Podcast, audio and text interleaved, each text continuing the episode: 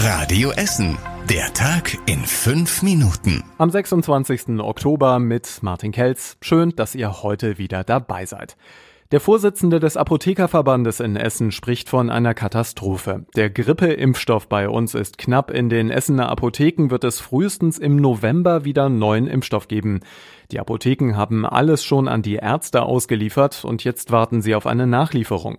In vielen Apotheken gibt es Wartelisten von Privatpatienten, die sich impfen lassen wollen. Auch Kassenpatienten haben nur noch die Chance bei ihrem Hausarzt, wenn der noch gelieferten Impfstoff auf Lager hat. Die Ärzte mussten schon im Januar den Impfstoff ordern. Die Krankenkassen hatten damals aber gesagt, nee, ihr sollt nicht zu viel bestellen, damit kein Impfstoff liegen bleibt. In der Corona-Pandemie wird das zu einem großen Problem, weil sich jetzt deutlich mehr Essener gegen die Grippe impfen lassen wollen als in den Vorjahren. Schönen guten Tag, das hier ist Essen. Wir freuen uns, dass Sie uns unterstützen. Keine Ahnung, ob ein Gespräch beim Essener Welcome Center so läuft.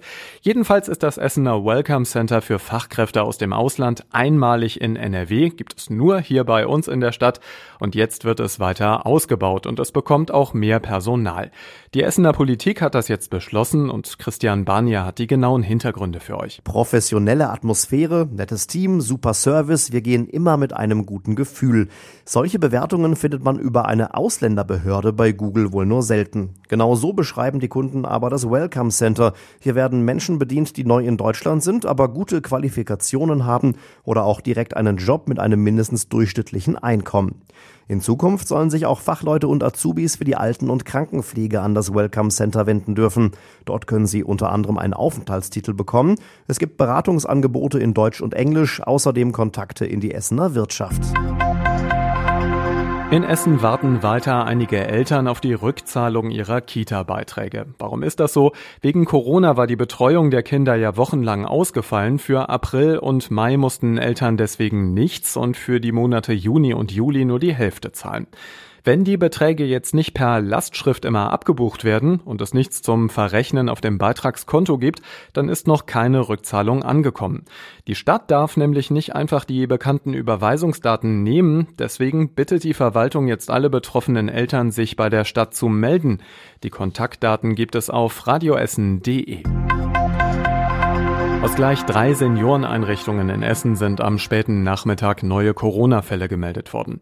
Im Altenzentrum am Emscher Park in Karnap ist eine Person positiv getestet worden. Sie wird jetzt im Krankenhaus behandelt. Die engsten Kontaktpersonen müssen außerdem in Quarantäne, meldet die Stadt. Im Seniorenstift St. Andreas in Rüttenscheid ist ebenfalls ein positiver Fall bestätigt worden. Hier werden die Kontakte noch weiter nachverfolgt. Der dritte Fall wird aus dem Bettina von Arnimheim im Stadtwald gemeldet. Hier sind zwei weitere Mitarbeiter positiv getestet worden. Damit sind in der Einrichtung drei Mitarbeiter und insgesamt neun Bewohner infiziert. Das Lagezentrum hatte die Essener Inzidenz heute, Montag früh, mit fast 119 angegeben.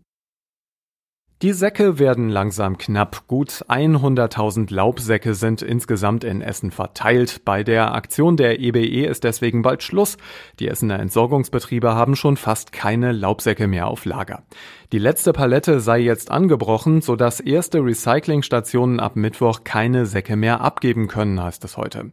Die gefüllten Laubsäcke werden bis Dezember an den Essener Straßen abgeholt. Und was war überregional wichtig? Wegen der angespannten Corona-Lage in Deutschland wird Kanzlerin Merkel schon am Mittwoch wieder mit den Ministerpräsidenten in einer Videokonferenz sprechen.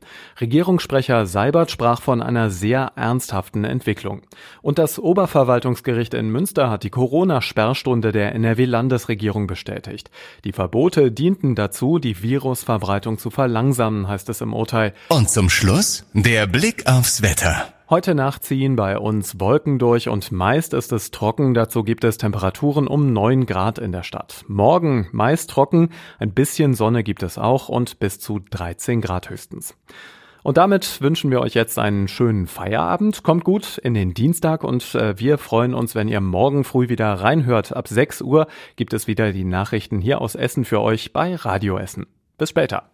Das war der Tag in fünf Minuten. Diesen und alle weiteren Radio Essen Podcasts findet ihr auf radioessen.de und überall da, wo es Podcasts gibt.